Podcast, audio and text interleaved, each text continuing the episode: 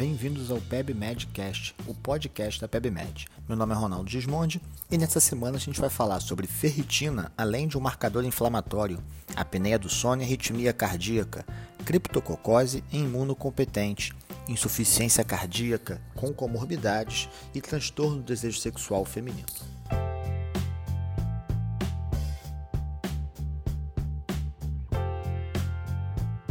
No primeiro texto da semana, ferritina, além de um marcador inflamatório, Natane Ribeiro Barbosa, que é da PUC de Goiás, fala sobre a importância da ferritina, não só como marcador inflamatório, né? A ferritina ela vem alinhada àquele VHS alto, à inversão globulina, mas a ferritina também, num estudo muito interessante, mostrou a associação com obesidade e depressão. Então, entre os obesos deprimidos, o nível de ferritina é maior do que entre os seus respectivos controles.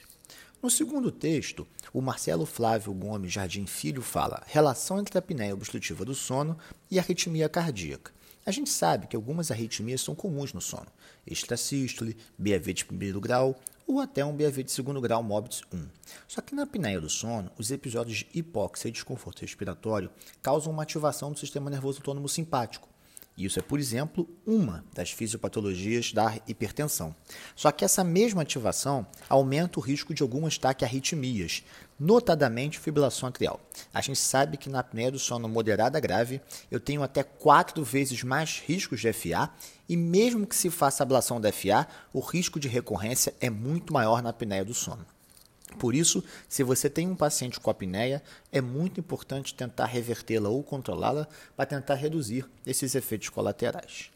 No quarto artigo, nossa equipe de redação fala: doença do pombo causa duas mortes em São Paulo, e o artigo remete a casos de criptococose em imunocompetente. A gente está acostumado a ver criptococose nos doentes com imunossupressão, notadamente SIDA, mas ele também pode ocorrer em imunocompetente.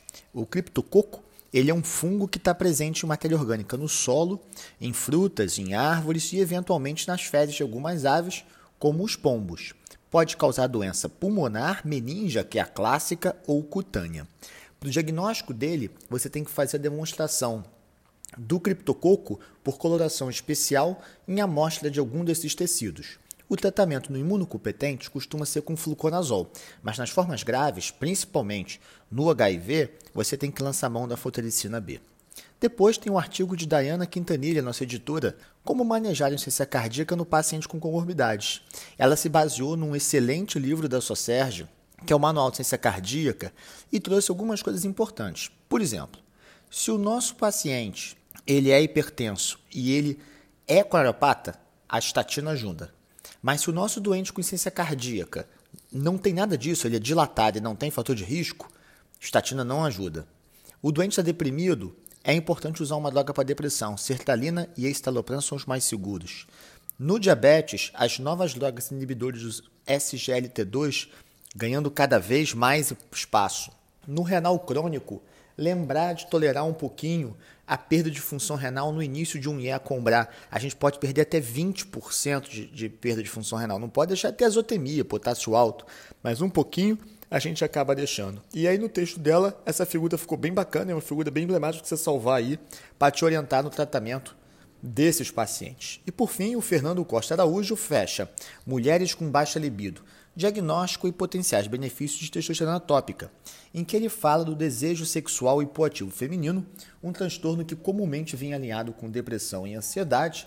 E para essas mulheres, principalmente aquelas pós-menopausa, a testosterona transdérmica é uma opção. Né? Eles fazem normalmente 300 mg por dia.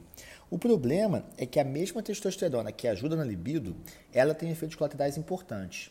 Há um risco de doença cardiovascular, sangramento endometrial, sintomas masculinizantes como hirsutismo, mas o maior risco parece ser câncer de mama. Tanto que quem tem maior fator de risco à história familiar não pode usar. Não deixe de visitar o portal em www.pebmed.com.br e interagir com a gente nas redes sociais. Um abraço e até a próxima.